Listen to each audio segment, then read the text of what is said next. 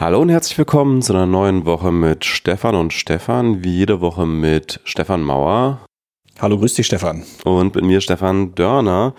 Wir melden uns heute aus einem der Corona-Hotspots dieser Republik, nämlich aus Berlin-Friedrichshain. Äh, gehört Friedrichshain jetzt schon zu den Bezirken, die führend sind oder ist es nur Mitte und Kreuzberg? Also seit heute sind wir auch mit in den Top 7 in Deutschland. Also es gab gestern noch, also Stand Samstag gab es noch vier äh, Landkreise, in denen mehr als 50 Neuinfektionen pro 100.000 Einwohner in den letzten sieben Tagen waren. Das ist ja immer diese Messgröße. Und jetzt Samstagabend hat das RKI gemeldet, dass es jetzt sieben sind und vier davon sind in Berlin. Das ist der Bezirk Mitte. Neukölln, Tempelhof Schöneberg und jetzt auch Friedrichshain-Kreuzberg, wo wir jetzt gerade sitzen. Also wir sind jetzt im Auge der Pandemie gerade. Ganz toll.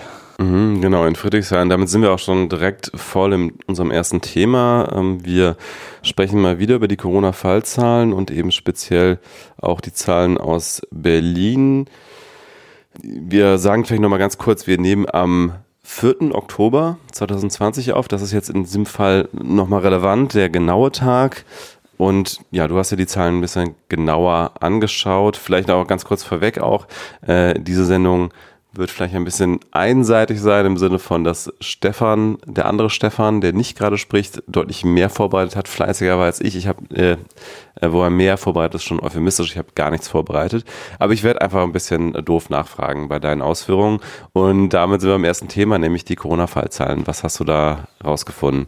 Ja, außerdem ist ja auch ein wichtiger Teil des Journalistenberufs, dass man auch einfach mal gute Fragen stellen kann. Da kannst du dich immer schön rein äh, reinschalten und bremst mich auch ruhig, wenn ich weil ich habe tatsächlich bei ein, zwei Themen ein bisschen viel gelesen und bremst mich da ruhig, wenn ich irgendwie zu kompliziert werde. Ja, das Gute ist ja, dass du mich heute siehst und wir äh, nicht remote aufnehmen wie sonst. Immer ist das zweite Mal, dass wir jetzt physisch anwesend in einem Raum aufnehmen und damit siehst du auch, wenn ich äh, vielleicht irgendwie einhaken möchte. Ja, herrlich, genau. Also eigentlich nicht so klug, das jetzt gerade zu machen, während die Fallzahlen steigen, aber wir haben uns vorher unterhalten und uns eigentlich ziemlich vernünftig verhalten in den letzten Tagen. Deswegen haben wir die Hoffnung, dass äh, wir einigermaßen sicher sind hier.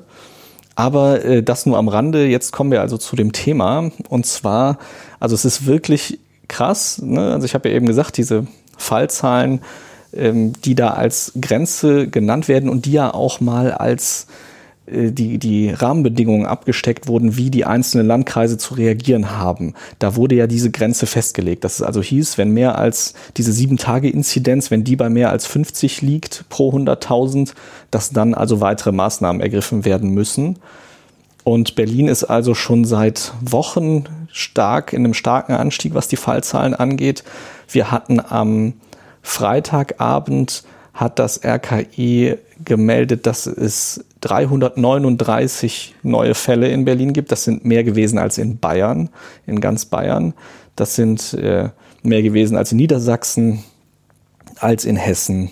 Also nur Nordrhein-Westfalen hatte als einzelnes Bundesland mehr Fälle als Berlin. In absoluten Zahlen. In absoluten und NRW Zahlen. ist ja ein Bundesland mit 20 Millionen Einwohnern im Vergleich von 3,6, 3,7 in Berlin. Genau, also Berlin und hat, damit hat Berlin auch neben Bremen äh, die höchste Zahl, äh, die, die höchste sieben Tage Inzidenz insgesamt. Also die liegt jetzt stand äh, gestern Abend, stand Samstagabend bei über 36 für die gesamte Stadt und eben die vier Bezirke, die ich eben genannt habe, Mitte, Berlin, äh, Neukölln, Friedrichshain-Kreuzberg und Tempelhof-Schöneberg, da liegt es jeweils bei über 50 jetzt. Und wir haben also Samstagabend auch wieder über 200 neue Fälle in Berlin gehabt, obwohl mehrere Bezirke keine neuen Zahlen gemeldet haben. Also das ist wirklich krasser Anstieg. Und es wurde jetzt sogar von Schleswig-Holstein bisher nur Berlin-Mitte, aber wer weiß, vielleicht kommen noch andere. Und Neukölln auch, habe ich eben noch gelesen. Genau, wurden tatsächlich als Risikogebiet deklariert. Das heißt, man darf da jetzt, wir dürften jetzt, gut, wir sind in Friedrichshain, aber wenn wir in Mitte wohnen würden, dürften wir jetzt nicht mehr ohne Quarantäne nach Schleswig-Holstein einreisen, wenn ich das richtig verstanden habe.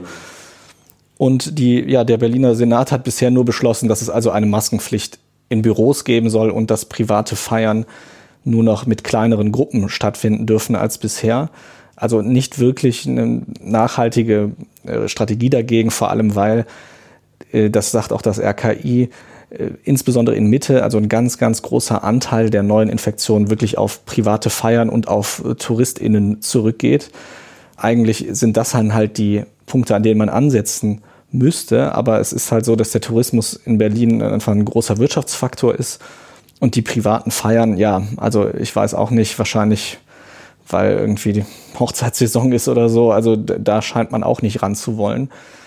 Ja, und man muss ja auch dazu sagen, die, äh, also die, die Tests, die laufen ja auch immer ein bisschen nach. In der Regel werden die Leute ja erst getestet, wenn sie schon Symptome hatten. Das heißt, die haben sich schon vor einer Weile angesteckt. Wir können also davon ausgehen, selbst wenn wir jetzt irgendwie was magisch aus dem Hut ziehen würden, die ab sofort die Neuinfektion runterfährt, dass die Zahl, die Fallzahlen noch zwei Wochen lang steigen würden. Also wir sind in einer echt problematischen Entwicklung. Und eine Zahl vielleicht noch, die irgendwie vielleicht ganz spannend ist, die meisten Infektionen in den letzten sieben Tagen hatten die, hatte die Altersgruppe der 30- bis 39-Jährigen in Berlin. Also auch die Feierwütigen. Wobei, ja. gut, da müssten ja eigentlich die Jüngeren noch mit dabei sein. Ja, die 25 bis 29 ist dann die nächste also. Gruppe und dann 40 bis 49. Also nicht, hm. noch zum Glück nicht die Älteren, weil die ja deutlich hm. stärker betroffen sind davon, dass es einen schweren Verlauf hat und dass sie vielleicht ins Krankenhaus müssen oder sogar sterben. Aber das wird sich ja auch, also je mehr in der Altersgruppe sind, desto leichter diffundiert das dann natürlich wieder in die andere. Und das ist es nämlich ja auch. Wir haben ja diese Corona-Ampel in Berlin, die also unter anderem die Fallzahlen misst. Die Fallzahl Corona-Ampel ist auf Rot.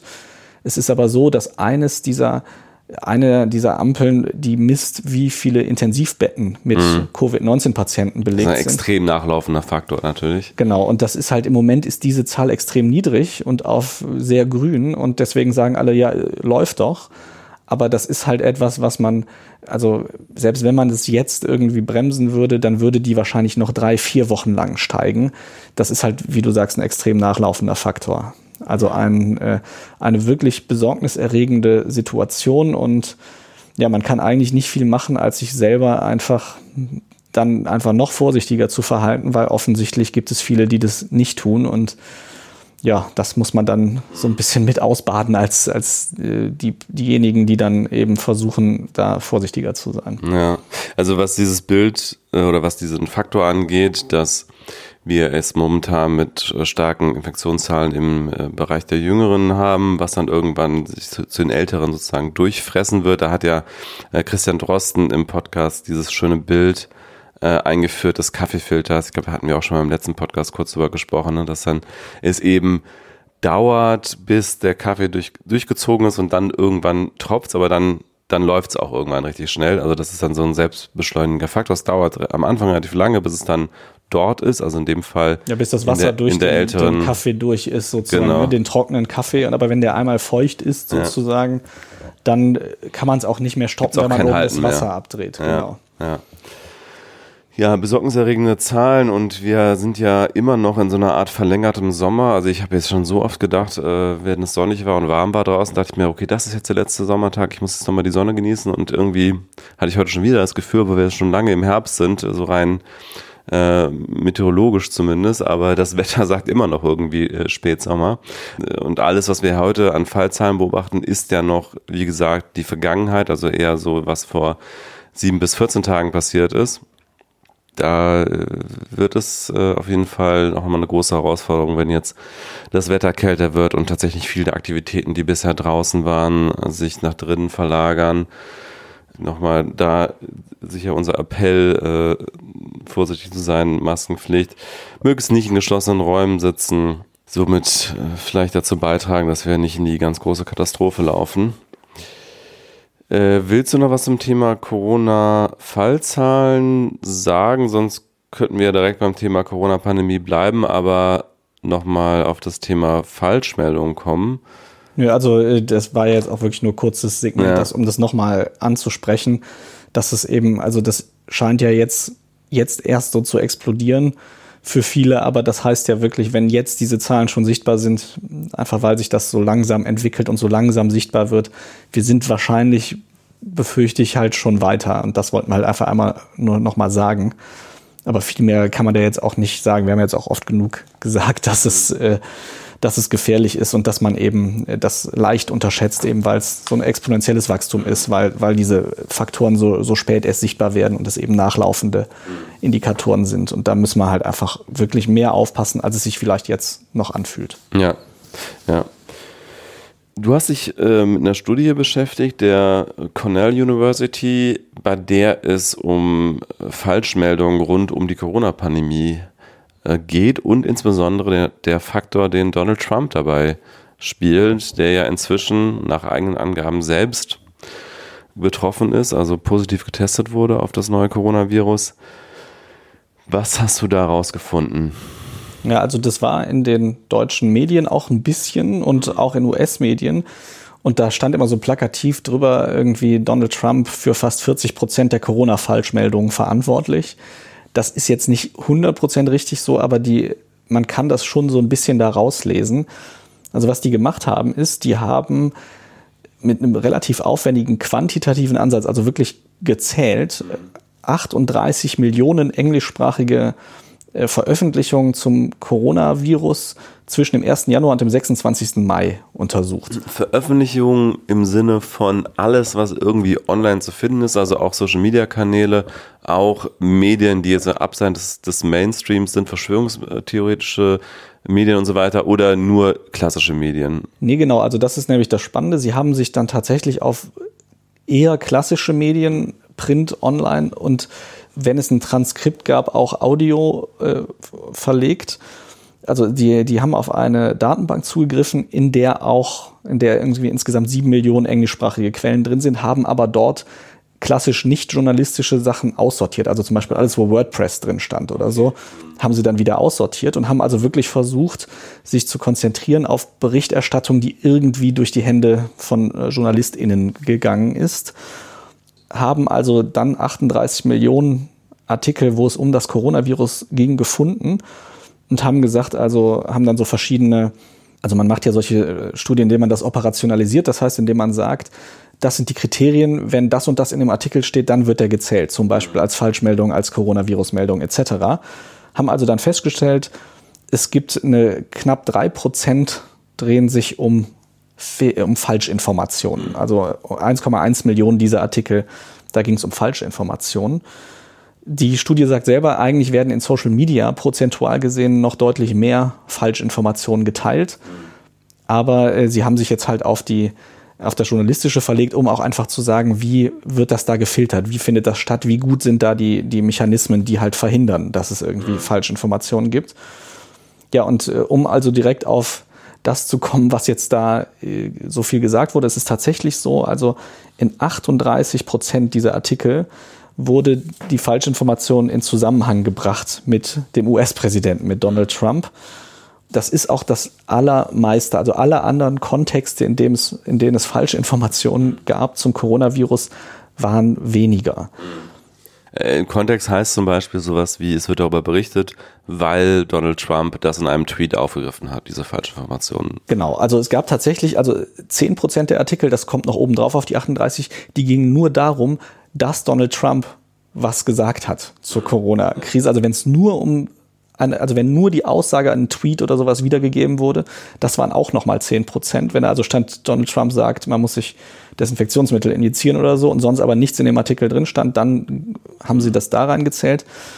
Es waren also auch ein Teil dieser Artikel, da ging es also in ungefähr einem Viertel knapp, ging es auch darum, dass über die sogenannte Infodemic berichtet wurde, also das also Meta halt, dass falsche Informationen dazu führen, dass die Pandemie eventuell schlimmer wird, weil die Menschen sich dumm verhalten oder so.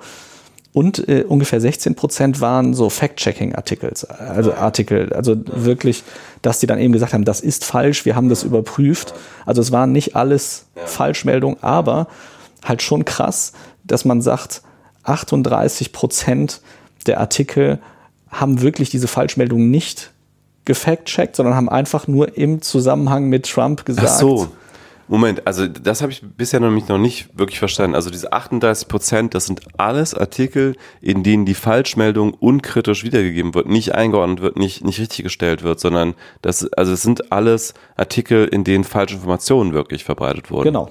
Also ah. das sind wirklich Artikel, in denen falsche Informationen verbreitet wurden okay. und im Kontext mit Trump. Also wo Okay, dass Trump und- irgendwie gesagt hat, sowieso diese 10 Prozent, diese anderen Artikel, Mhm. da ist es dann halt schon möglich, das ist ja auch, wie gesagt, eine quantitative Analyse. Das heißt, es die haben natürlich nicht 38 Millionen Artikel wirklich gelesen, sondern da so Worterkennung drüber laufen lassen. Das heißt, da kann man natürlich auch, muss man mit einer gewissen Fehlerquote rechnen.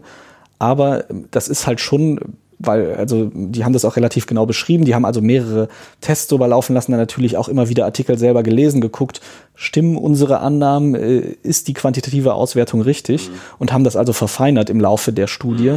Das heißt, das hat jetzt sicherlich keine so gigantisch große Fehlerquote. Ich, so üblicherweise ist, liegt bei sowas, die dann so bei 20, 25 Prozent bei, bei so einer äh, Studie. Aber da, das ist wirklich diese 38 Prozent. Da hat das System, so wie die das aufgebaut haben, gesagt, es wurden wirklich falsche Informationen verbreitet über das Coronavirus mit Trump als Kontext, als Quelle und die wurden nicht irgendwie eingeordnet als Fake News oder sowas. Verstehe. Und äh, waren bei der Auswertung der Medien auch solche Medien dabei, die, sagen wir mal, zwar groß sind, aber nicht seriös? Zum Beispiel RT als russischer Staatspropagandasender. We- Weißt du das? Ich habe nicht die komplette Liste aller Medien hier stehen. Ich gehe aber, also Sie sagen halt, also alles, was englischsprachig ist Und professionell prof und was produziert. professionell produziert ist, das kann also durch, das weiß ich jetzt tatsächlich nicht, Mhm. ob äh, das so ist, aber ich gehe mal sogar davon aus, dass das mit drin ist, weil Sie wollten ja wissen, wie, sie, wie ist die Quellenlage, wenn Ja. Mhm. jemand was, was Falsches erzählt. Ähm, was auch ganz interessant ist, ist, dass in also die, uns bleiben ja nach dem, was ich jetzt gesagt habe, also 16 Prozent Fact-Checking und 23, 24 Prozent äh, Meta über die Infodemic, äh, 10 Prozent über äh, was Trump eh nur gesagt hat und 38 Prozent halt falsch bleiben uns ja noch ungefähr 46. Jetzt habe ich sehr viele Prozentzahlen genannt, sollte man eigentlich nicht machen in, in einem Audio. Ähm, Ja, aber die wichtigen Zahlen sind ja 38% gehen direkt auf Trump zurück und 46% gehen auf, also 46% sind Falschmeldungen, die nicht mit Trump direkt Genau, sind andere Falschmeldungen, genau. Und da haben sie auch, was ich ganz spannend fand, das nochmal aufgeschlüsselt, was das war. Weiß ich jetzt nicht, ob ich, also das, sie haben halt elf Mhm. Vielleicht, Narrative äh, festgestellt. vielleicht mal so die drei äh, häufigsten. Genau, also äh, mit ganz großem Abstand war von diesen anderen Falschmeldungen war ein gutes Viertel ging es um halt so Wunderheilmethoden Ah, ja, okay. oder halt so Falschmeldungen über irgendwelche Medikamente, die gegen das Virus helfen und dann erst ganz weit dahinter, also alles andere ist weniger als fünf Prozent dieser ähm, dieses Anteils ne? und da geht's dann also um äh, um so tatsächlich so, ne, es ist halt, die, die Demokraten haben das erfunden, die Demokratische Partei in den USA, ähm, diese Deep State-Geschichten äh, sind auch QAnon, äh, genau. Mhm. dass es, dass es eine Biowaffe aus Wuhan ist. Und dann wird es aber schon weniger. Bill Gates, dass der da was damit zu tun hat, sind auch irgendwie so etwas mehr als zwei Prozent dieser 46 Prozent. 5G ist noch weniger. Und am kleinsten, was aber immerhin noch aufgenommen wurde, war, äh, ist hier, das finde ich so ein bisschen, klingt ein bisschen witzig in der englischen Aufzeichnung als Bat Soup, also Fledermaussuppe. Ah, ja, ja. Ne, also das, das ich, das war so ganz, der, so, ich würde sagen, die erste Verschwörungstheorie oder weiß ich nicht, also oder sagen wir mal Theorie oder, Oder These, Falschmeldung einfach. ja, ne? äh, die, die ich mitbekommen habe. Das, äh, das war ja durchaus auch in, in seriöseren Medien am Anfang. Genau. Und ausgeschlossen ist es ja auch nicht. Also es könnte ja sein, aber es, gibt dafür jetzt keinen, äh, keinen guten äh, Indikatoren. Genau, also dass halt einfach in China Menschen sich Suppe aus Fledermäusen gemacht haben und da, weil ja gesagt wird, dass es eine Möglichkeit ist, dass die aus Fledermäusen übergesprungen sind auf den Menschen. Aber das ist halt, äh, genau, also das, das ist so die am, am wenigsten von diesen elf verbreiteten, äh, verbreitete Falschmeldung. Ich finde schon die, nachher das Fazit, was sie ziehen dort, ist schon heftig, ne? Weil äh, sie sagen also wirklich, es steht in der Studie wörtlich drin, we conclude that the President of the United States was likely the largest driver of the COVID-19 misinformation infodemic. Also dass der Präsident der USA der größte Antreiber hinter der Fehlinformationsinfodemie ist, die rund um Corona Ja. existiert. Und das ist ja schon eine krasse Aussage. Ja, wobei nach vier Jahren Trump überrascht es natürlich auch nicht. Ne? Also es ist, ich hätte das jetzt, glaube ich, auch ohne Studie erstmal aus dem Bauch heraus so eingeschätzt, beziehungsweise äh, Trump und sein Unterstützerumfeld letztlich. Also auch äh, ganz viel kommt ja aus diesem QAnon-Bereich. Generell an Verschwörungstheorien jeglicher Art, auch dieses ganze Thema Pizzagate und so, was ja auch zu einem tatsächlichen Anschlag geführt hat. Das ist natürlich eine Sphäre, in der sich Trump generell äh, gerne bewegt, beziehungsweise dann nicht klar ablehnt. Diese, diese Unterstützung hat er auch öffentlich, wurde ja schon dazu gefragt, was er dazu meint, dass es irgendwie Leute gibt, die glauben, dass er irgendwie Kinderschänder ähm, verfolgt äh, und irgendeine große Verschwörung, wo, wo Kinder entführt werden und so weiter. Und dann hat er halt sich da natürlich wieder nicht äh, klar zu geäußert und gesagt, es ist doch eine gute Sache, wenn irgendwie, äh, also es klingt doch gut, so nach dem Motto. Äh, und das haben natürlich auch alle, alle diese Verschwörungsanhänger wieder als Bestätigung gesehen, dass er tatsächlich irgendwie eine große Verschwörung gerade aufdeckt. Und ähm, ja, deswegen, ich finde es nicht so überraschend, aber natürlich muss man sich immer wieder klar machen, dass das nicht der Normalzustand sein sollte, dass der mächtigste Mann der Welt und der äh, gewählte Präsident der Vereinigten Staaten von Amerika ein großer Treiber von Fake News ist und von Verschwörungstheorien. Ja, das sind ja nicht nur Verschwörungstheorien, sondern es ist ja teilweise wirklich so ein Quatsch. Ich erinnere mich noch ganz am Anfang, als der Ausbruch in den USA noch nicht so groß sichtbar war, wie er sich hingestellt hat und meinte, ja, es ist Covid-19, das heißt, wir hatten vorher schon mal 18 andere, da ist ja auch nichts passiert. Das, ich kann mich ja an so eine Pressekonferenz erinnern, weil solche Sachen ja auch. Und es heißt Covid-19, weil es 2019 ja. entdeckt wurde, nicht weil es denn das 19. Coronavirus ist, das wir entdeckt haben. Oder dass er diesen Quatsch gesagt hat mit dem, dass man sich doch mal, dass man seinen Arzt fragen soll, ob man sich nicht Desinfektionsmittel injizieren soll. Das sind ja wirklich Dinge, wo ja auch offensichtlich er noch nicht mal versucht hat, irgendwie mit einer Intention eine falsche Theorie zu verbreiten, sondern einfach nur keine Ahnung hatte, aber vor einem riesigen zig Millionen Publikum irgendwas gebabbelt hat ohne vorher drüber nachzudenken oder sich irgendwie einen, zumindest mal einen Arzt zu fragen, ob er sowas vielleicht nicht sagen sollte. Das ist ja auch was, was man nicht unterschätzen sollte. Also ja, er hat irgendwie versucht, er das jetzt politisch zu nutzen. Und vielleicht verbreitet er jetzt auch extra irgendwelche Verschwörungstheorien, weiß man nicht. Aber es ist halt auch ein ganz großer Teil davon, dass er es einfach nicht ja. checkt oder nicht ja. gecheckt hat. Ne? Ja, absolut, ja. Ich, ich, ich weiß, ich finde, es gibt ja immer so ganz viel äh, theoretische Diskussion darüber, ob jetzt Trump irgendwie das Evil Mastermind ist und so weiter. Ich, ich glaube an die einfachste Erklärung. Ich glaube, dass er vieles von dem entweder selber glaubt und dass er auch einfach also sehr narzisstisch geprägt ist und vieles einfach so daherbrabbelt, ähm, was so gerade durch seinen Kopf geht. Und der Meinung ist, dass das ein wertvoller Beitrag ist ähm, zu, zu gewissen Debatten. Es gibt ja auch diese sehr bekannte Pressekonferenz, wo er diese, diese Blicke auf seine Medical Advisor richtet und irgendwie da, während er da gerade diese, diesen Unsinn redet von mal überlegen, ob man vielleicht irgendwie Licht in den Körper einführt, weil das ja wie das Virus zerstört und so. Und da, das, der da so wirklich äh, so ganz ehrlich fragend in Richtung dieser Ärzte und die haben natürlich diese steinernen Gesichter und man merkt einfach in dem Moment, es geht einfach durch seinen Kopf und es will raus und da gibt es offenbar keine ja, kein Filter. Kein, genau, kein Filter bei ihm, ja.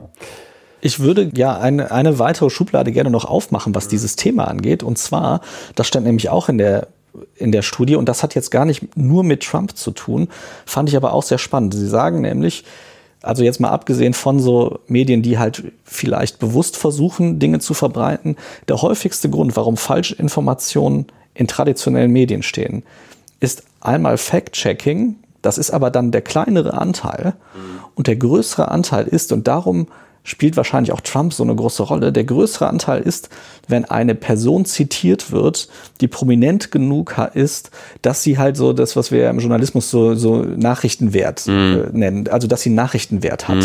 Mm. Das sind dann ganz häufig irgendwelche Schauspieler oder irgendwelche Leute, die natürlich keinerlei Fachexpertise haben. Genau, also das hatten wir ja auch in Deutschland, auch nicht nur mit Trump. Also mm. ich erinnere mich, dass wir, äh, ich weiß gar nicht mehr, wer es war, irgendein Theaterregisseur hat irgendwie einen totalen Quatsch erzählt am Anfang und das wurde in einem Riesenspiegel Spiegel-Interview mhm. verbreitet. Deswegen würde ich gerne diese Dimension auch nochmal aufmachen und sagen, dass wir Journalisten und äh, Journalistinnen natürlich da auch einen Auftrag haben, dem wir offensichtlich oft oder zu oft zumindest nicht gerecht werden, indem wir solche Dinge hinstellen, entweder ohne Kontext oder mit einem so schwachen Kontext, mhm. dass die Leute anscheinend auch sagen, ja, wieso, das hat doch XY gesagt, ja. da muss doch was dran sein. Und die dann auch so Leute zitieren, die halt irgendwie einen erste Titel haben oder sowas. Mhm. Und deswegen irgendwie als glaubwürdig gelten, aber die eigentlich Sachen erzählen, wo ein einfacher Anruf zum Beispiel irgendwie Helmholtz oder RKI oder so reichen würde um zu wissen, das ist totaler Schwachsinn, den die erzählen und um das wirklich auch mal härter einzuordnen und eben oder zumindest was dagegen zu stellen und zu zeigen, das ist nicht die Meinung von 90, 95, 98 Prozent der WissenschaftlerInnen. Mhm. Und das, also in der Studie waren es ja dann jetzt nur knapp drei Prozent Falschmeldungen. Mhm. Aber ich finde, das ist auch eine Diskussion, die man da durchaus auch immer mal wieder ja. führen sollte im Journalismus. Also in Deutschland war das ja zum Beispiel dieser Wolfgang Wodak. Wodak, Wodak ja, ja, genau. Äh, äh, ich glaube, ehemal, also immer noch eine SPD, aber auf jeden Fall keine Funktion mehr. Der war mal Bundestagsabgeordneter sogar. Und der hat ganz lange, und ich glaube, er tut es sogar noch, wirklich Quatsch erzählt. Ja und irgendwie gesagt, so ja, es gibt jedes Jahr Coronaviren, die rumgehen, wir haben jetzt nur zufällig einen Test und hat einfach völlig ignoriert diese ganzen Dinge, die in Italien passiert sind, die in China passiert sind, die in den Hotspots passiert sind, in New York, wo also die Krankenhäuser übergequollen sind, wo eben klar war, es ist nicht ein einfaches Erkältungs-Coronavirus, das ist ja auch ein journalistischer Impuls. Also ich kenne das ganz viel auch von KollegInnen äh, und hab das, hab, den Impuls habe ich auch schon gehabt, dass irgendwie da irgendwo steht Professor drauf oder so. Mhm. Da muss ja was dran sein. Mhm. Ne? Und das ist einfach gerade. Und es funktioniert ja auch. Also es funktioniert von der Aufmerksamkeit her. Wenn mal jemand was gegen den Strich erzählt und gegen sozusagen das, was über sonst steht, ist es immer erstmal interessanter und Leute klicken drauf und die, der Reichweite hilft es natürlich. Und gerade dieser Wodak hat ja auch sehr viel Forum bekommen, auch in der Bildzeitung zum Beispiel. Und äh, ganz häufig steckt dahinter auch meiner Meinung nach so ein falsches Verständnis von fair and balanced. Also ich hatte da auch vor einiger Zeit ein Streitgespräch mit einem Schweizer Journalisten dazu, der auch gesagt hat, warum äh, warum ist es bei euch in Deutschland so, dass ihr immer nur die eine Meinung zu Wort kommen lasst? Und er meinte solche, solche Dinge wie zum Beispiel den Klimawandel dann habe ich gesagt, naja, äh, diese, diese ganze Vorstellung von, es gibt die eine Seite und die andere Seite und wir wollen beide Seiten zu Wort kommen lassen, das ist halt schon in vielen Fällen einfach naiv, weil ähm, ich will zum Beispiel nicht in Pro und Contra zur Evolutionstheorie in der FAZ lesen. Das ist nicht fair and balanced. Das ist einfach dann e-, eine Meinung, die einfach die gesamte Wissenschaftswelt oder fast die gesamte Wissenschaftswelt für kompletten Quatsch hält und die andere für sehr gut empirisch nachgewiesen. Wenn du die gleichberechtigt irgendwo darstellst, dann bist du nicht fern balanced, dann bist du einfach, also dann, dann trägst du zur Verbreitung von Verschwörungsmythen bei und das ist antiaufklärisch und du musst schon versuchen als Journalist äh, Meinungen auch einzuordnen und, und äh, in, in Kontext zu setzen und das wird leider in vielen Fällen nicht getan und dann gibt es halt so einen äh, Wodak, der ja auch zum Beispiel, das ist ja ein ganz typisches Fall von Verschwörungstheorien, die erfolgreich sind. Er vermischt natürlich Informationen, die richtig sind. Zum Beispiel, ja, das ist nicht das einzige Coronavirus. Jeder, der sich mit dem Thema auskennt, weiß das natürlich, dass es andere Coronaviren gibt, dass es immer schon Coronaviren gab. Das ist dann in der, weil es dann häufig hieß, das Coronavirus jetzt in der Berichterstattung, denken sich Leute, wow, was? Okay, krass äh, es gibt mehr als dieses eine Coronaviren und die gibt es schon vor lange und die waren gar nicht so schlimm und so weiter. Also er vermischt Informationen, die stimmen, die aber in der Fachwelt völlig unbestritten ist, mit Informationen, die halt nicht stimmen. Und wenn Leute das nur oberflächlich dann vielleicht auch googeln und gucken, oh ja, stimmt, bei Wikipedia steht da, es gibt ja noch andere Coronaviren, das haben uns die Medien ja verschwiegen bisher, dann, dann äh, kann das sehr schnell dem Ganzen äh, eine große Glaubwürdigkeit verleihen, die aber natürlich nicht da ist in Informationen selber. Genau, und das ist halt einfach ein Rechercheauftrag, den man auch ja hat als Journalistin, dass man eben sagt, äh, ich muss halt zumindest so viel verstehen von dem, worüber ich hier berichte und auch wo ich Leute zitiere, um äh, zumindest mit einer großen Wahrscheinlichkeit auszuschließen, dass ich mich da gerade irgendwie verarschen lasse. Und das ist halt gerade bei großen Namen oder Namen mit Strahlkraft, wo ich ja auch weiß aus Erfahrung, das erzeugt Aufmerksamkeit für mein Medium, für mich, ist es oft eine große Versuchung zu sagen, ja, super, jetzt sagt jemand, der irgendwie als glaubwürdig rüberkommt der eine Meinung auch noch hat, die gegen den Strich geht und der die irgendwie noch so begründet, dass es so auf den ersten Blick noch äh, ja irgendwie plausibel erscheint, ist natürlich die Versuchung groß zu sagen, super, das drucken wir jetzt oder das senden wir jetzt irgendwo. Und ich denke, da müssen wir halt wirklich, da muss man aufpassen. Und oft reicht ja, wenn man ein bisschen Zeit hat, noch mal eine halbe Stunde, um noch mal ein paar Hintergründe zu recherchieren. Das ist ja oft genug. Aber diese Zeit, ja, wird nicht immer allen so zur Verfügung gestellt. Das wissen wir ja selber.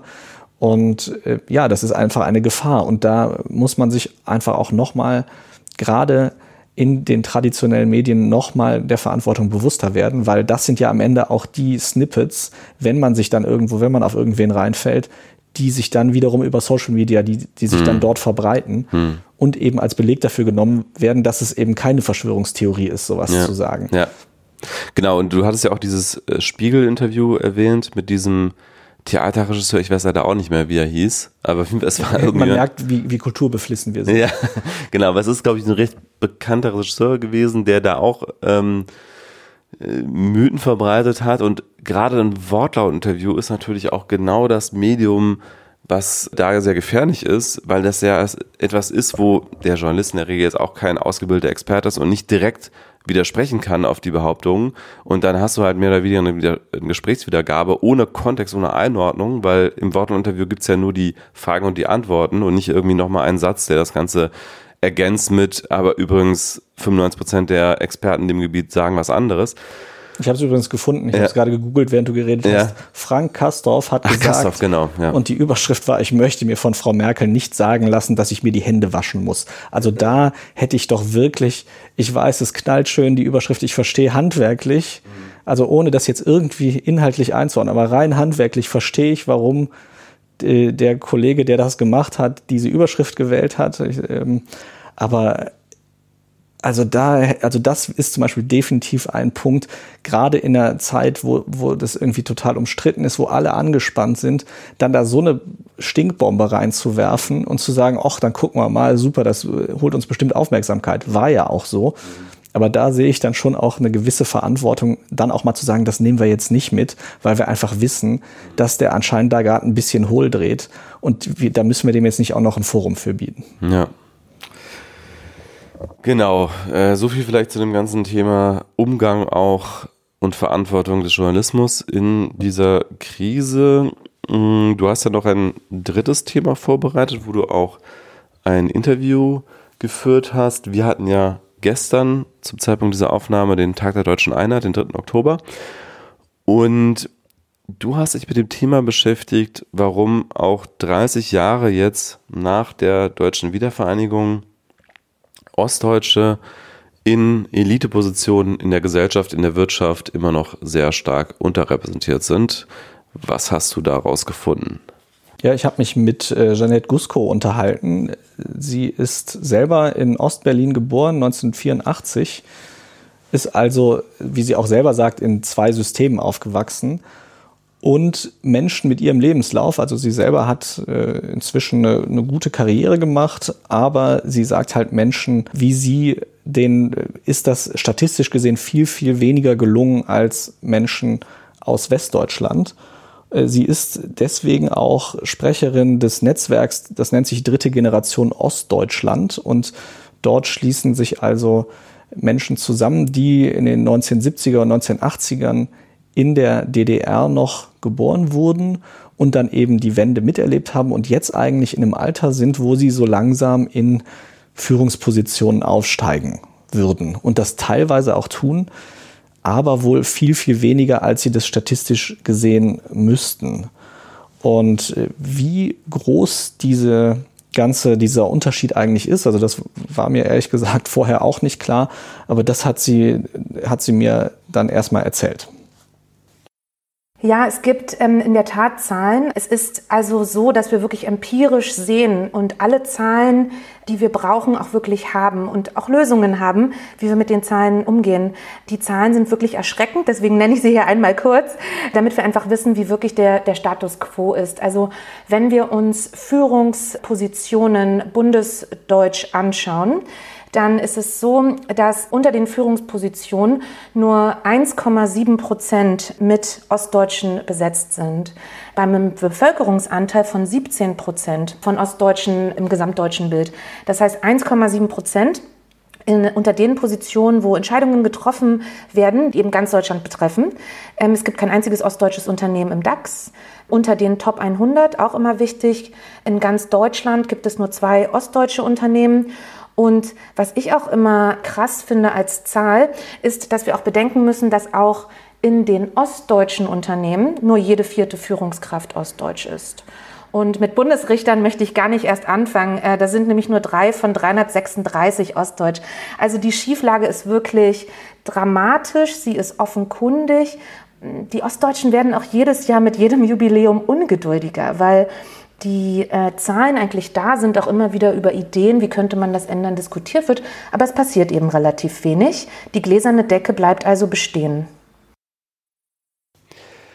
Ja, also gerade dieser Aspekt der fehlenden ostdeutschen Unternehmen im DAX ist natürlich auch etwas, was sagen historisch ja gewachsen ist und jetzt auch erstmal von den Strukturen wahrscheinlich sehr stark bleibt und sich fortsetzt. Denn wir haben ja, also unsere heutige Wirtschaftsstruktur, die wir in der Bundesrepublik haben, ist ja sehr stark dann eben ab 1945 entstanden, nach dem Zweiten Weltkrieg und eben durch die Teilung geprägt worden. Und wenn damals dann zum Beispiel Unternehmen wie Siemens, was dann vorher noch in Berlin seinen Hauptsitz hatte, dann seinen de facto Hauptsitz nach München verlegt hat, dann bleibt es natürlich erstmal. Ne? Und so wie viele jetzt dann, äh, auch die Dresdner Bank ist ja dann äh, aus Dresden rausgegangen, gut, die spielt heute keine Rolle mehr, aber letztlich hat sich die, die westdeutsche bundesrepublikanische Wirtschaft neu gefunden und äh, neu in, in Westdeutschland eingerichtet. Frankfurt wurde dann eben das Finanzzentrum und Hamburg äh, sehr stark so ein Logistikzentrum, München ein industrielles Zentrum, auch Stuttgart. Und das setzt sich natürlich jetzt auch in der neuen Bundesrepublik, auch wenn wir jetzt schon 30 Jahre wiedervereinigt sind, fort, weil die ändern ja nicht ihren Hauptsitz dadurch. Und was aber natürlich weniger allein aufgrund historischer Faktoren erklärbar ist, sind halt diese fehlenden Führungspositionen. Äh, gut, wenn man natürlich sich jetzt die DAX-Vorstände anschaut, dann schaut man sich natürlich einen, einen sehr kleinen Ausschnitt an. Und man muss ja auch sagen, unter den DAX-Vorständen sind ja sowieso auch die Leute, die deine Gesprächspartnerin jetzt vertritt, äh, quasi gar nicht vorhanden. Also da, da wird es ja kaum einen geben, der unter 45 ist, äh, würde ich mal vermuten. Also es ist sicherlich die absolute Ausnahme. Das heißt, da sind ja viele der Generation auch tatsächlich noch aus Ostdeutschland mit der DDR stark sozialisiert. Das gilt ja für sie nicht mehr. Sie ist ja 84 geboren, hast du, glaube ich, gesagt. Ne? Das heißt, sie hat ja die DDR nur noch als Kind miterlebt und ist ja eigentlich schon im wiedervereinigten Deutschland sozialisiert worden, auch mit dem Bildungssystem und so weiter. Also da müsste man sich, also was die Führungsposition angeht, abgesehen vom DAX jetzt, wo es ja auch nochmal so eine Altersstruktur gibt, da müssten die ja so langsam jetzt in die, in die Führungsposition rücken. Also das ist ja genau der Punkt, also hat sie ja selber auch gesagt, das Problem ist halt wirklich, dass damals zur Wendezeit, äh, zur Wiedervereinigungszeit ganz viele relativ junge, vor allem junge Männer aus Westdeutschland nach Ostdeutschland gegangen sind, dort dann sich also relativ schnell in Führungspositionen begeben haben. Ich finde es auch sehr nett, wie sie irgendwie gesagt hat, äh, der wilde Osten irgendwie. Und ähm, das war halt für viele eine Chance, früher in Führungspositionen zu kommen, als sie das in Westdeutschland gekonnt hätten. Und das wirkt halt bis heute nach. Wenn die damals irgendwie Anfang Mitte 30 waren, dann kommen die jetzt so langsam ins Rentenalter. Und äh, das heißt, das muss man halt auch einfach mal so ein bisschen überlegen, ähm, was man dagegen tun kann oder wie man jetzt, wo dieser Übergang halt ansteht, dass diese Leute alle in Rente gehen, äh, dass das halt ähm, ja auch was ist, was man mitgestalten muss, wo man darauf achten sollte. Allerdings hat Janet mir auch erzählt, äh, dass das wahrscheinlich gar nicht ganz so einfach ist. Das hat sie ähm, im, im, zweiten O-Ton äh, mir erzählt. Die Gründe dafür sind vielfältig, weil letztlich, Stefan, ist es ja so, wir reden ja über ein Diversitätsthema. Und das heißt, viele der äh, Problemlagen, aber auch Instrumente, die wir aus anderen Fragen kennen, beispielsweise der Frauenfrage, die treffen hier eben genauso zu. Wir wissen, gleich und gleich gesellt sich gern, homosoziale Selektion. Das heißt, diejenigen, die in Führung und Macht sind, sie irgendwann zwangsläufig abgeben müssen. Viele wollen das ja gar nicht, aber irgendwann müssen sie, dass sie dann eben auch die nachfolgen lassen, die ihnen ähnlich sind. Das heißt, da haben wir eine Entwicklung, die ähnlich ist eben wie, wie bei der Frauenfrage. Dann ist es so, dass wir bei der Frage Leistungsversprechen, der Stärkere setzt sich durch, ja immer davon ausgehen, dass alle die gleichen Chancen haben. Und auch das ist ja ein Mythos, ein Versprechen, welcher sich immer wieder gut macht, aber wo wir, glaube ich, 2020 auch einfach anerkennen müssen, dass Menschen von unterschiedlichen Startlinien starten. Das geht nicht nur Ostdeutschen so, das geht auch Migrantinnen oder Migrantisierten in unserer Gesellschaft vor. Aber wir müssen ja mal überlegen, was sich ostdeutsche Führungskräfte auch einfach alles aufgeschafft haben. Ja? Also sie haben sozusagen erstmal gelernt, was es heißt, äh, bundesdeutsch zu sein. Sie haben sich Habitus antrainiert. Ich meinte schon, dass wir eine äh, große Aufsteigergesellschaft haben. Also Millionen von Wendekindern sind von Arbeiterhintergründen und als Arbeiterkind aufgestiegen ins Akademikerinnenmilieu. Das heißt, da auch mal zu überlegen, was haben sie eigentlich alles schon geleistet in ihrem Leben, um dahin zu kommen, wo sie sind. Und ein wichtiger Punkt ist sicherlich immer auch neben der homosozialen Selektion, dass eben immer noch Vorurteile und Stereotype vorherrschen. Der Klassiker, ich nenne ihn einmal, ist der Jammer-Ossi. Ähm, 30 Jahre müssen wir danach wirklich noch sprechen, aber wir müssen eben über strukturelle Unterschiede reden. Und es starten eben nicht alle von den äh, gleichen Positionen. Und gerade auch dann, wenn wir den Talentepool erweitern wollen, diverser machen wollen um die Perspektiven, dann ist es eben auch immer wichtig zu überlegen, welche Perspektive wird denn gerade nicht gehört. Und dann äh, können wir über Diversitätsstrategien reden, äh, wie man das dann auch angehen kann. Ja, das ist natürlich wie sie selber ja sagt, äh, ein, ganz äh, starkes Muster, was ja auch empirisch nachgewiesen ist, dass Menschen eben dazu tendieren, Menschen eine Chance zu geben, zu fördern, die ihnen ähnlich sind. Wie sie auch selber anspricht, auch beim Thema Frauen und Männer ist das Problem, was ist ja auch ein, eines der ganz wichtigen Argumente für eine Quotierung, um das eben aufzubrechen. Und es wurde ja jetzt in letzter Zeit auch schon mal ab und zu über so eine ostdeutschen Quote diskutiert. Wobei ich da immer so ein bisschen den Reflex habe, dass ich denke, boah, wenn wir jetzt das auch machen, wo hört das auf? Ne? Also dann könnte man so viele Quoten theoretisch einführen von irgendwelchen Gruppen, die es gibt. Und dann kommen wir wieder sehr stark in dieses Gruppendenken, wo wir ja bei unserem letzten Podcast auch gesprochen haben. Also dieses Thema Identitätspolitik. Also je mehr wir auch über dieses ganze Thema sind Ostdeutsche benachteiligt sprechen, desto stärker formt sich ja wahrscheinlich auch immer noch diese Identität dann. Also gerade bei so Quotenthemen, also da ich bin, ich teile grundsätzlich zu 100 Prozent die Kritik daran, weil das keine dauerhafte Lösung von irgendwas sein kann. Das Problem ist halt, was ich da auf der anderen Seite auch sehe, merkt man ja auch gerade bei, bei Frauen in Führungspositionen, es geht ja auf breiter Front anscheinend nicht ohne. Das Problem ist halt wie bei allem, die, in der idealen Welt wäre es ja so, dass man sagt, so, wir machen das jetzt zehn Jahre, bis die Führungspositionen ein bisschen gleicher besetzt sind und dann auch wieder genug Frauen da sind, die wiederum andere junge Frauen nachholen können oder dann Ostdeutsche oder wie auch immer. De facto wird ja so eine Quote nie wieder abgeschafft. Und was ich halt immer ganz spannend finde und auch irgendwie ein bisschen witzig oder zumindest ironisch, wir haben ja zum Beispiel ne, eine der größten Anti-Frauen-Quoten-Verfechter, die kommen ja aus Bayern, ne, die CSU findet sowas ja ganz furchtbar. Aber in der CSU gibt's knallharte Quoten, zum Beispiel wenn die CSU an der Bundesregierung ist, dass die Minister aus Oberbayern kommen müssen, aus Franken, aus den verschiedenen Regionen Bayerns. Und da stört sich keiner dran. Im Gegenteil, das ist einer der oder mit einer der Hauptgründe, warum wir uns immer noch mit Andreas Scheuer als, äh, als Verkehrsminister rumschlagen müssen. Wobei das sind keine gesetzlichen Quoten halt. Ne? Das ist ja das, was sozusagen die Partei selber für sich. Ja, aber guck doch mal, wie, wie die geschrien haben bei der CSU, als Söder was von der Frauenquote innerhalb der CSU ja, erzählt hat. Also, ja, und hm. ich finde, also klar, man kann natürlich auch das ist ja wiederum was, das kann man ja innerhalb einer Organisation dann machen. Äh, natürlich ist das dann keine gesetzliche, aber äh, ich finde das trotzdem in dieser Quotendiskussion mhm. immer ganz spannend. Grundsätzlich sehe ich das auch so, dass wir, wir natürlich mit jeder Quote, die man neu auch für eine neue Gruppe einführt, wird es ja plötzlich sehr viel attraktiver zu sagen, ha, guck mal, ich kann davon profitieren und dann will man natürlich auch nicht, dass die Quote weggeht. Also es ist alles nicht ganz einfach und sicherlich nicht die perfekte Lösung. Mhm. Aber auf der anderen Seite kann man ja auch nicht sagen, also sie hat ja wirklich gesagt, es gibt äh, irgendwie äh, Ostdeutsche sind, stellen 17 Prozent der Bevölkerung der Bundesrepublik und haben 1,7 Prozent der Führungspositionen, also wirklich nur ein Zehntel. Und da, äh, Führungspositionen jetzt über alle Unternehmen, nicht nur DAX-Konzerne und auch nicht nur Vorstand, sondern oder wie ist dann Führungsposition ich, ich genau? Ich nicht die genaue ja. Definition. Also das ist ja jetzt auch das, was sie genannt hat. Ja es ist aber, also nach allem, was man da, also was man da so rausliest, ist das wohl tatsächlich akkurat. Also sie hat ja zum Beispiel gesagt, selbst Unternehmenschefs, also wirklich oberste Führungsriege in ostdeutschen Unternehmen sind nur zu einem Viertel aus Ostdeutschland stammend. Ja, man sieht es ja auch in der, in der Politik, Spitzenpolitik, also jemand wie Bodo Ramelow kommt ja auch aus dem Westen, jetzt äh, Ministerpräsident von Thüringen Und das gab es ja auch so generell, diese Bewegung, dass dann äh, nach der Wende da auch in der Politik dann häufig äh, Westdeutsche kamen, die sozusagen äh, den, den äh, Ostdeutschen gezeigt haben, so geht's richtig und äh, angeleitet haben aus ihrer Sicht.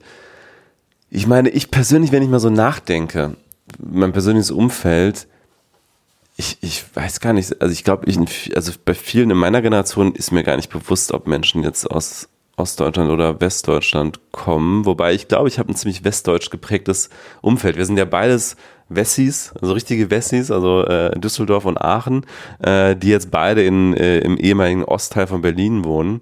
Ja, Aachen ist die westlichste Stadt Deutschlands mit mehr als 100.000 Einwohnern. Ja. ja, und Düsseldorf ist nicht so weit davon entfernt. Äh, also wir sind so richtige Wessis und äh, uns hat es jetzt in den Ostteil von Berlin gezogen.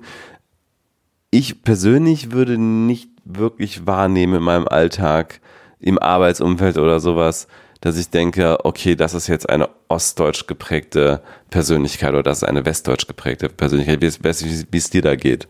Ja, also ich habe das tatsächlich, ich nehme das auch nicht wahr, aber das mhm. ist vielleicht auch. Weil wir die Mehrheitsgesellschaft sind in dem Sinne, ne? Das ja, und das ist vielleicht auch mit das Problem. Also Jeanette sagt schon, dass das durchaus einen Unterschied macht, auch wie die Leute sozialisiert sind, wie sie ihre Lebensläufe schreiben, wie die gelesen werden, dass das oft falsch wahrgenommen wird. Aber das lasse ich Sie vielleicht dann am besten einfach nochmal selber erklären. Also bei dem ostdeutschen Lebenslauf sind unterschiedliche Sachen wichtig äh, zu verstehen. Also gerade eben unter den Lebensläufen der, der Wendekinder. Wir finden bei Wendekindern ganz, ganz viele Brüche. Wir finden vor, dass sie ganz, ganz stringent verschiedene Bildungsziele versuchen zu erreichen. Also das ist sicherlich auch eine Reaktion auf die herrschende Unsicherheit der 90er und Nuller Jahre gewesen. Ein häufig gehörter Leitsatz ist wert was, nix bist schon. Also dieses Vorangehen, Leistung, Bildungsaufstieg, denn dann gibt es eine Möglichkeit, sich auch weiterzuentwickeln. Also da sehr stringent. Und dann aber häufiger auch Brüche oder vielleicht nicht so ein klassisches Abticken, also nicht so ein klassisches Abhaken von Praktika, von symbolischen oder sehr symbolträchtigen Hochschulen, von den Abschlüssen, von quasi dem, was auf dem Papier steht, sondern vielfach ein Lebenslauf, der auf Sinnsuche basiert, es gibt einen sehr, sehr hohen Anteil von Sinnstiftung oder von Purpose, der Wendekindern wichtig ist. Also es geht eben darum, Gesellschaft zu gestalten. Es geht darum, in Führung zu kommen, nicht ob des Titels, sondern ob der Gestaltungsmacht, die ich dann habe. Wir sehen äh, oder wir wissen, dass unter Ostdeutschen eine sehr hohe Loyalität auch zu ihrem Arbeitgeber vorherrscht. Vielleicht ist ihnen schlicht auch als Jugendlichen oder als Studierenden gar nicht erzählt worden, wie bewirbt man sich eigentlich auf ein Stipendium für eine Elitehochschule? Oder warum ist es wichtig, dass man da auf das Internat geht? Oder warum wäre jetzt der nächste sachlogische Schritt die Unternehmensberatung oder eben beispielsweise ein Praktikum im Bundestag? Und überhaupt, wer ist mein Abgeordneter? Wie komme ich dahin? Das ist alles implizites Wissen. Das steht in keinem Buch und das wird vermittelt über die Netzwerke, die ich habe. Das heißt, das haben Sie vielleicht nicht, aber was steht denn dann noch im Lebenslauf? Was vielleicht häufiger übersehen wird. Ähm, ich habe schon gesagt, wir sehen ähm, Aufenthaltsaufenthalte oder dieses Aufwachsen, Arbeiten, Arbeitserfahrungen sammeln, sich weiterbilden, im Ausland beispielsweise und insgesamt eine hohe Lernbereitschaft, viele Kurse, viele Weiterentwicklungen, die gemacht wurden. Und das sehen wir häufiger nicht, aber das ähm, ist etwas, was ähm, immer auch wichtig ist. Es gehört ja auch Habitus ja, und Habitusfragen gehören ja zu einem Aufstieg dazu. In westdeutschen Lebensläufen sehen wir die häufiger auch explizit gemacht, beispielsweise unter so Punkten wie Hobbys oder Interessen und ähnlichem. Ähm, und Ostdeutsche haben sich all dies nochmal extra drauf geschafft, ähm, schreiben es aber vielleicht nicht so rein oder fühlen sich auch ein bisschen seltsam dabei. Das heißt, da wirklich zu schauen, was sind denn Interessenlagen, wo wurde denn auch langfristig an etwas gearbeitet, was man so noch in gar keinem anderen Lebenslauf gelesen hat. Und wäre das nicht spannend, da doch mal in einem ersten Bewerberinnengespräch ein bisschen tiefer reinzugehen, als sofort diese Person in den Aussortiertstapel zu legen? Also finde ich ganz spannend, ähm, dass sie halt vor allem sagt, es ist eben das, was man nicht in der Schule oder der Uni oder der Ausbildung lernt, was die Menschen mit westdeutschem Hintergrund irgendwie, was denen einen Vorteil gibt. Das mit dem Habitus finde ich, finde ich eine ganz spannende Aussage, dass man eben sagt, man weiß sich besser zu vernetzen in dem, was halt zählt in der Wirtschaftswelt. Man weiß sich besser zu äh, präsentieren und weiß auch, wo man Unterstützung findet. Also zum Beispiel ein Stipendium oder sowas. Gut, das ist jetzt nicht für alle der Fall. Also ich habe jetzt auch nie in meinem Leben irgendwo ein Stipendium ich bekommen. Auch nicht. Aber äh, das, das, ist natürlich schon ne, dieses ähm, ja auch wieder dieses Gleich und Gleich gesellt sich gern. Du, du hast halt irgendwie natürlich eine Ahnung, wie du mit Leuten reden musst, je nachdem, in was für einen Job du kommen musst. Ich, insofern, ich finde das eine, echt eine spannende ja. äh, Sicht darauf und eine spannende Info auch einfach, dass es auch an solchen eben, ja, ich sag jetzt mal Soft Factors liegen kann, dass es eben, dass es deswegen eben nicht gelingt. Ja, die Antwort erinnert mich auch an äh, Gespräche, die ich mit einer Freundin geführt habe, die Migrationshintergrund hat und die auch gesagt hat, es gibt in der deutschen Gesellschaft, so wie jeder Gesellschaft wahrscheinlich, einfach ganz viele unausgesprochene Codes, gesellschaftliche Codes, die jemand, der hier aufgewachsen ist, ganz automatisiert liest, ohne sich darüber bewusst zu sein. Äh, nicht nur liest, sondern auch spricht sozusagen. Gewisse Verhaltensweisen und so weiter, äh, die mit gewissen Dingen verbunden sind. Und das ist ein bisschen wie auch eine Fremdsprache lernen. Das ist ein anderer Aspekt davon. Und äh, für die Mehrheitsgesellschaft ist es häufig gar nicht, denen ist es nicht bewusst, weil das ist für die der Normalzustand. Die, die sind das gewohnt, sind damit aufgewachsen und die sprechen das fließend, sowohl im Verstehen als auch im Senden. Und Leute, die in anderen Gesellschaften aufgewachsen sind, sei es jetzt in ihrem Fall halt ähm, Ausland oder in dem Fall eben Ostdeutschland oder, oder DDR, die haben andere gesellschaftliche Codes entwickelt und das ist dann, das ist dann inkompatibel. Und erst in diesen Momenten fällt es denen wahrscheinlich auf und uns fällt es wahrscheinlich gar nicht großartig auf. Ich habe äh, Jeanette auch noch gefragt, was das eigentlich heißt für eine Wirtschaft, gerade eine, die sich ja so im Umbruch befindet wie die deutsche, wo wir alle sagen, wir verlieren vielleicht bei der Digitalisierung den Anschluss, wir müssen das mit der Energiewende hinbekommen. Also ganz viele große gesellschaftliche Themen. Die Autoindustrie steht vor einem Riesenumbruch. Also wirklich äh, Dinge, wo wir uns eigentlich nicht leisten können, auf so eine große ja, so einen großen Pool an Menschen zu verzichten oder deren Ressourcen nicht voll abzurufen, äh, finde ich auch ganz spannend, ähm, wie sie das eingeordnet hat. Wenn wir überlegen, wel, vor welchen Herausforderungen die gesamtdeutsche Wirtschaft steht, ja, also vielleicht da mal angefangen, dann wissen wir ja, dass wir ähm, wirtschaftlich die digitale Transformation und Automatisierung, künstliche Intelligenz zu bewältigen haben, und zwar eher früher als später. Zudem ähm, wissen wir von den UN-Zielen, dass wir in etwa zehn Jahre haben, um Geschäftsmodelle auch auf Nachhaltigkeit zu überprüfen und einfach damit umgehen müssen, dass Ressourcen endlich sind. Das heißt, das sind ja Herausforderungen, da stehen gerade ganze Industriezweige auf der Kippe. Da steht, auf, da steht die Frage, welche Investments, also gerade in Mobilität oder Energiewirtschaft, welche Investments machen wir denn? Welche Strukturen bauen wir gerade auf? Das sind große Entscheidungen, die getroffen werden müssen. Wenn wir jetzt davon ausgehen, dass wir mit den gleichen Lösungen, mit den gleichen Lösungsansätzen und auch mit den gleichen Perspektiven, die uns hierhin gebracht haben 2020, versuchen wollen, diese generationsübergreifenden wirtschaftlichen Herausforderungen zu lösen, dann kann ich mir vorstellen, äh, dass die Ergebnisse eben genau nicht das sein werden, ja, dass wir eben genau nicht diese Lösungen finden, die wir so dringend brauchen.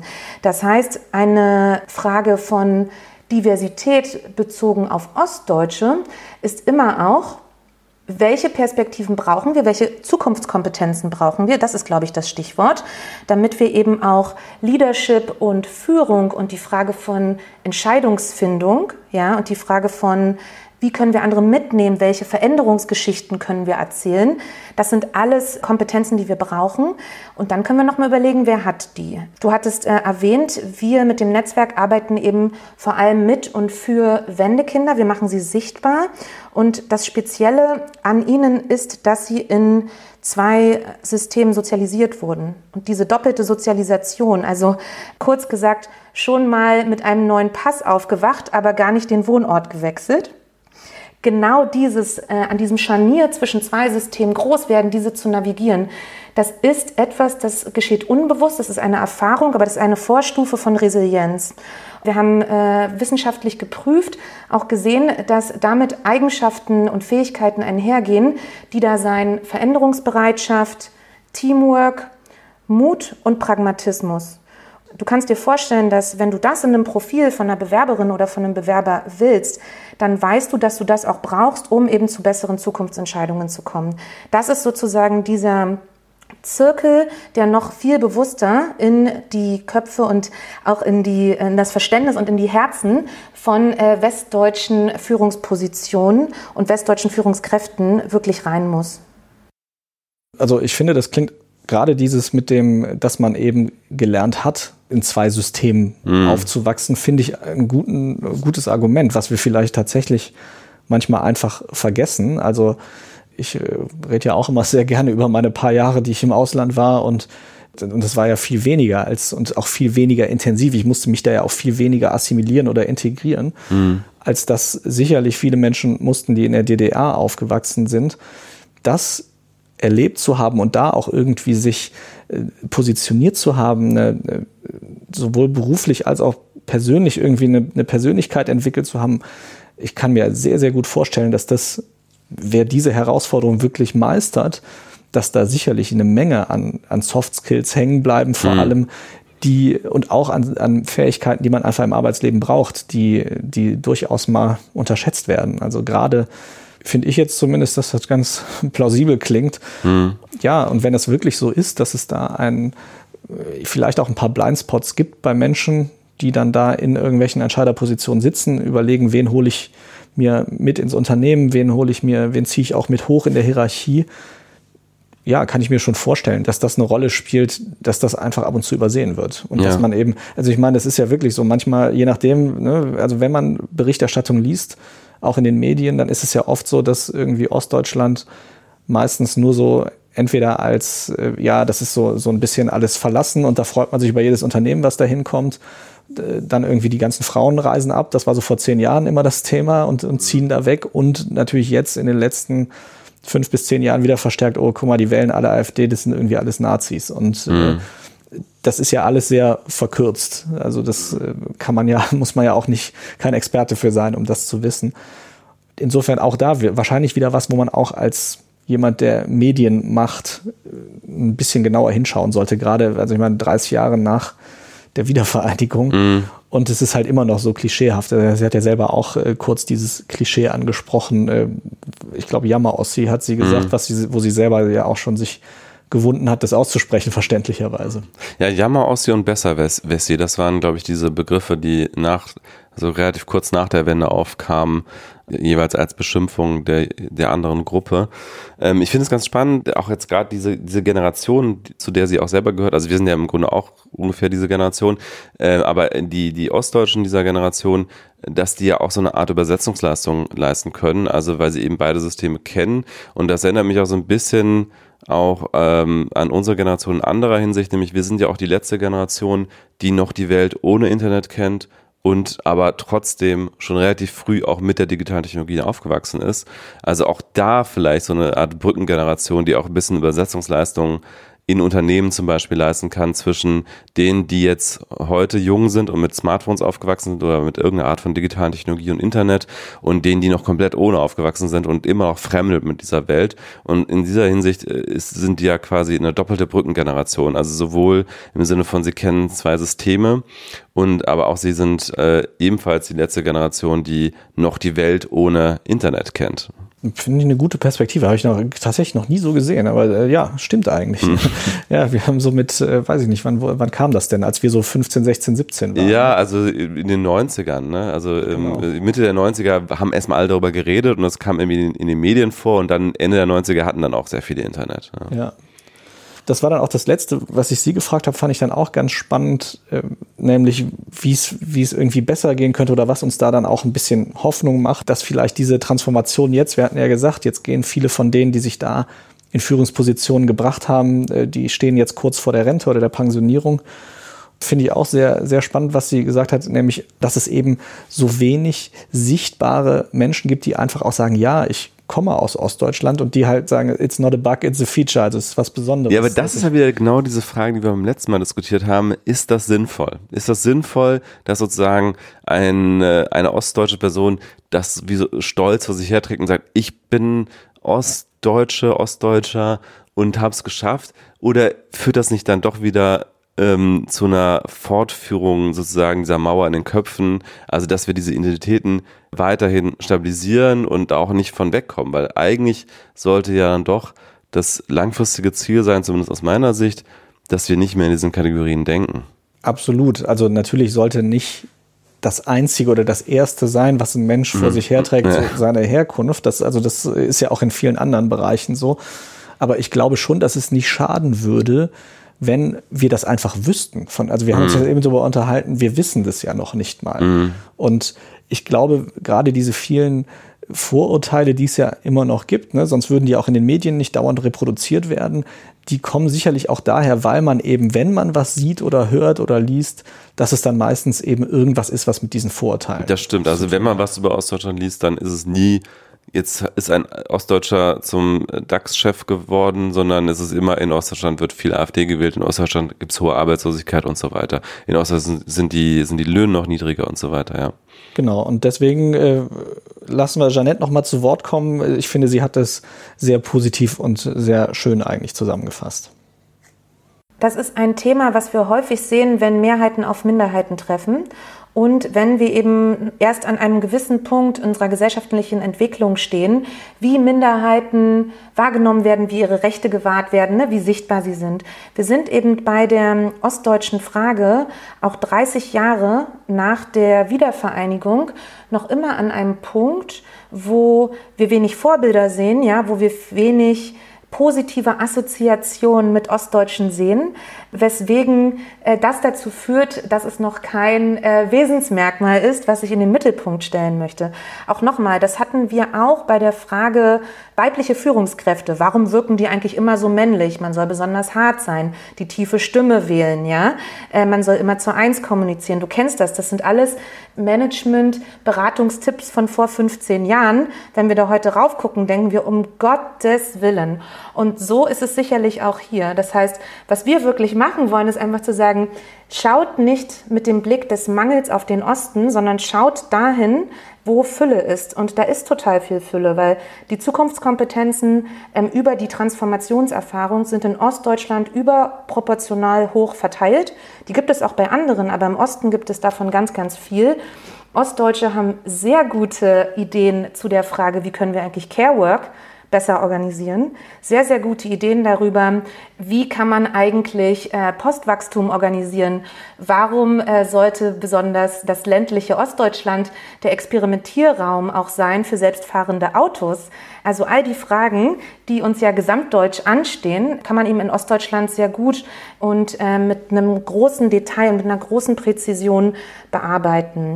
Von daher würde ich immer auch noch mal daran appellieren zu überlegen, da, wo wir jetzt gerade sind, das ist nicht das Ideal und es wird nicht schlechter, wenn wir für mehr Vielfalt und Diversität sorgen, sondern was wir nämlich schaffen mit dem Generationswechsel, der jetzt ansteht, ist eine große, große Chance zu sagen, dann lasst uns doch Deutschland nun wirklich so aufstellen, dass wir Fachkräftemangel ja, lösen, dass wir Innovation voranbringen, dass wir Unternehmerinnentum endlich diverser aufstellen, so wie wir das brauchen für genau diese großen wirtschaftlichen Herausforderungen.